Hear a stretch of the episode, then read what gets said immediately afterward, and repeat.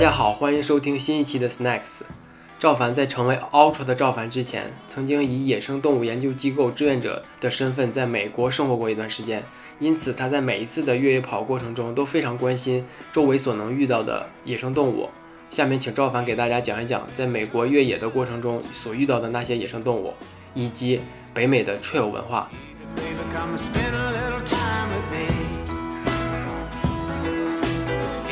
就是跟大家一起约跑的时候，我们还遇到过那个野牛，嗯，就把路给挡住了。后来我们花了好大的劲，我们也不敢跟他硬杠，对，就只能从旁边去花很大的力气去爬山、攀岩，嗯绕过去，绕过去，绕了对绕过去。然后这样的话，你你要跟他，你你走他不躲，他根本就不躲，然后他还会跟你对视。对视，啊，你就很容易就就感觉特别可怕。嗯，那这个那这个安全问题也是一个问题吧？对安全问题，大多数情况下你就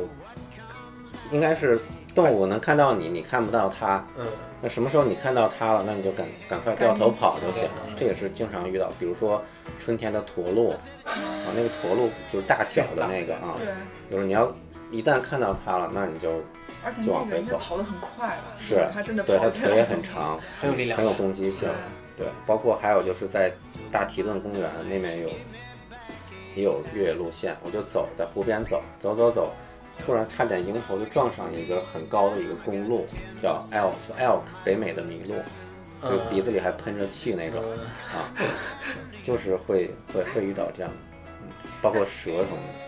但是我我我比较好奇是，比如说在美国，他们一般就是做越野赛选的这个路线的时候，会不会尽量就避免能遇见这种，比如说大型的这种呃野生动物的路线，然后才会把这个路线可能作为一个正式的一个比赛的一个路对。，大多数路线都是比较成熟的，嗯没有说特别野，就纯是那种 wilderness，、嗯那样的话也不不方便办比赛。但是也不排除会有这些风险，比如说在我们前年在美国呃科罗拉多州参加一个比赛叫 Run Rabbit Run，嗯，那个比赛对，就是一百 mile，这个比赛我都听说过。和五十 mile。我们在参加赛前说明会的时候，赛事总监就会说哪哪哪可能有麋鹿，哪哪哪可能有这个驼鹿，哪儿哪儿哪可能有 mountain lion，就是你要注意啊，就你就自己来，他告诉你这些信息了，你自己来承担就好。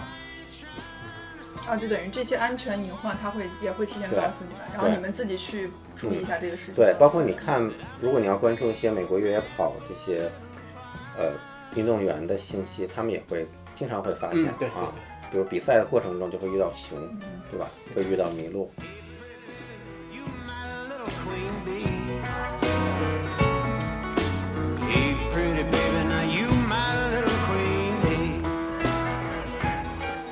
就是在美国，这种越野跑文化是有一个什么渊源吗？你看，就是是围绕着一个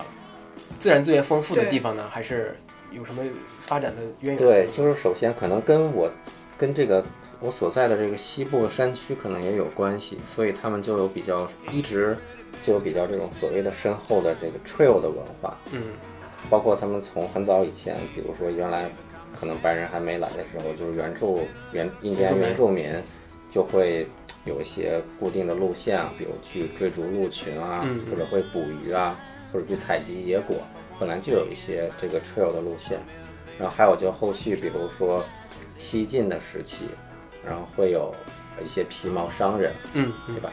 然后去捕捕这个水獭、海狸这些。就是那个电影《荒野猎人》那个荒野猎人人就是一个很典型的，就是最早的拓荒者其实就是这些皮毛商人，嗯，或者是后续的一些，比如犹他州会有这个摩门教嘛，他们会从东部，然后拉加带口，对，啊，一直到很荒无人烟的地方去，去为找这个生计，去拓展自己的家园。所以的话，就是有一些很有名的 trail，比如大家知道的，就是比如大分水岭 trail，还有那个太平洋 trail，或者是还有叫 Oregon trail，就是拉着牛车去西进的这些。然后现在的人呢，就是用这些越野的路线去做一些户外体验，比如说可以露营啊，可以越野跑啊，可以徒步。所以你每到一个当地，就是就是到一个当地，美国一个山区里面，你就很容易就发现，就是有一个叫，就是有一些旅游的一个办公室，嗯嗯，你就会很容易游客中心的对游客中心这样的。游客中心的话，就会给你一个很，比如当地有什么哪些路线啊，，trail 的路线对然后有长有短啊，然后哪里有水，哪里可以宿营，宿营啊，就是有这样的信息，所以你作为一个访客，你都很容易的去能接触到这些自自徒步的路线，对所以后续的，比如说越野赛这些，也是依托于这些路线去规划，就很容易的去规划有百英里啊或者更短的这些距离。就美国的国家公园的管理是不是很严格呀？不会让人特别随意特别多的人对，它可能分几个层级，比如说最高层级的就是国家公园，嗯国家公园可能就得严格按照它指定的路线，嗯然后也不能去做这些公开公共的活动，嗯可能也不能办比赛，嗯，就是它会更完整的去保留这个自然环境，然后减小对环境的这些压力。然后我们常见到的这些比赛，一般是在这些国家森林，或者是叫更下一级的这些嗯啊公公共的这些地域啊，然后有一定的承载范围，然后你就可以根据它的环境承受压力去去办这样的比赛。它大概都分几个层级啊？大概是分三个层级，一个是国家公园，然后下面是国家森林，再下面是一个好像叫土地管理局这样的地方这个第三个就可能就是完全公开的这种，就是大家都可以去啊，但是它还啊对它，当然它也是经过管理的，比如说，嗯，国家会在这些会刚才说的一些 trail 啊或者露营地去做一些这种更好的去做一些基本的规划规划嗯。啊，比如说是基础哪里啊基础设施，比如哪里可以露营，可不可以生火，然后会设立厕所，这样的话，然后把这些信息公开到网站上面，然后让大家感兴趣的人可以提前预定，根据自己的行规划自己的行程。所以这样的话，就是有这些基础设施，就方便普通的人去进行这些户外活动。啊户外活动了。然后另外就是你维护它，其实也需要很大的这个对精力精力，对不是说你建好就完事儿了。对对对，所以的话，美国它能调动起这个民间和社区的力量，比如说它一个露营地，它就会招募志愿者，志愿者可能就是退休的老两口，就开一个房车，可能从东部连玩儿就过来了，然后到西部一个营地啊，行，那我就这四个月我就在这个营地里待着，每天政府给我补助十五美元，我就可以买点吃的。我的工作呢，就是收拾一下厕所，哦然后去停车管理一下停车场，倒一倒垃圾，啊，就是去做一个基本的管理工作。这样的话，就是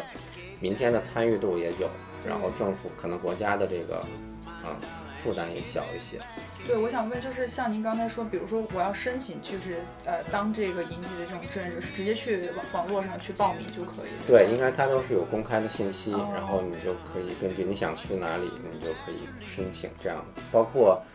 比如说我是一个跑团，或者是我是一个企业，我也可以申请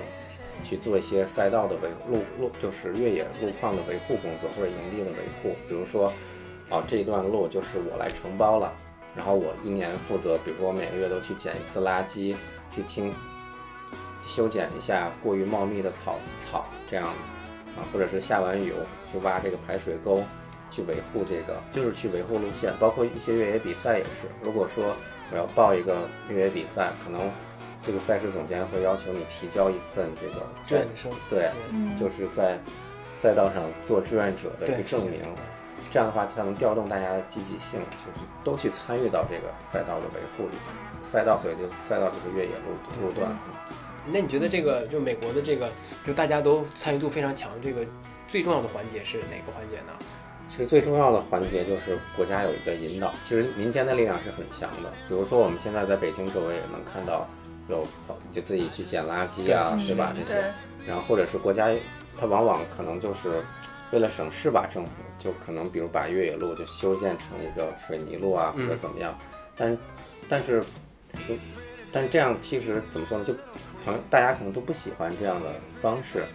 但是如果你不修的话，那你就需要一个经常去维护它嗯啊。所以我们怎怎么来解决这样的方式？我觉得，我觉得是一个漫漫长一条路。对，可能不一定漫长，但是是值得去思考的尝试。的对是的，那你觉得美国是怎么形成的这种大众的参与度啊？他们可能这个立国之本、建国之初，就是嗯在于这种探索，嗯跟这个 trail 有这种很直接的联系。原来可能就是伐木、狩猎，然后去去迁徙、去走这些路线，可能对这种路线它就有一种比较深的这种感情在里面，它就可能容易有这种参与度吧。嗯啊，其实国内也有，比如说新一些游牧的，比如说夏特古道啊，对吧？或者是你去那茶马古道这样的，其实它也，其实国内的历史更深厚，嗯只是说这个民间跟我们现在越野跑的这个人群可能对，就是不是一一种人群。在美国的话，它往往可能是同一类人，对所以就参与度会深一些。比如说我们现在去阿勒泰，你看那个哈萨克游牧民，它也是夏牧场到冬牧场，它也是一个 trail，也是一个固定的。对，它也是有固定的 trail，它也会有水源地，它也会露营，也会去维护草场。就是说，因为他的生活就跟息息相关的嘛。，对跟他的环境是息息相关的。只是说我们现在生活在城市里面的人对人，，没错，可能是跟这个自然会离得有对有点有点脱离。像您刚刚说，可能就阿尔泰那种游牧的人，可能就跟我们理解的那种越野跑的那个人，其实就相差就很远了。对，相差是很远。但在国外的话，他可能就他可能很可能是一批人，对开牧场说我养牛的，我也参加越野跑。对对，有越野跑这个东西，就是一个平台，就能把人们连接起来。嗯，我觉得就是一个就这个名这个名词，对吧？对就可以把这这两件事情，个两个人群我觉得放在一起。是是可以嗯尽量能让这些人找到一个共一个共存的一个点，我觉得是对。所以像您说这事儿很值得做，但这个路真的还是我觉得可以。现在而且国内越野跑发展很快是的。啊，主要还是缺一个政府引导。对那我们就反推就可以了。对对对对我们自下而上的民间先做到了就可以对，我们自己做好就好了。对比如说我们自己不不要破坏路面对，我们自己注意去不要扔垃圾，然后去引导周围的朋友去进行户外活动。我觉得这就是一个完了发出自己的声音，对。嗯，让更多人听到。对，比如大横断的那个项目，嗯。我觉得我也关注过嗯。啊，我觉得这些都是很好的。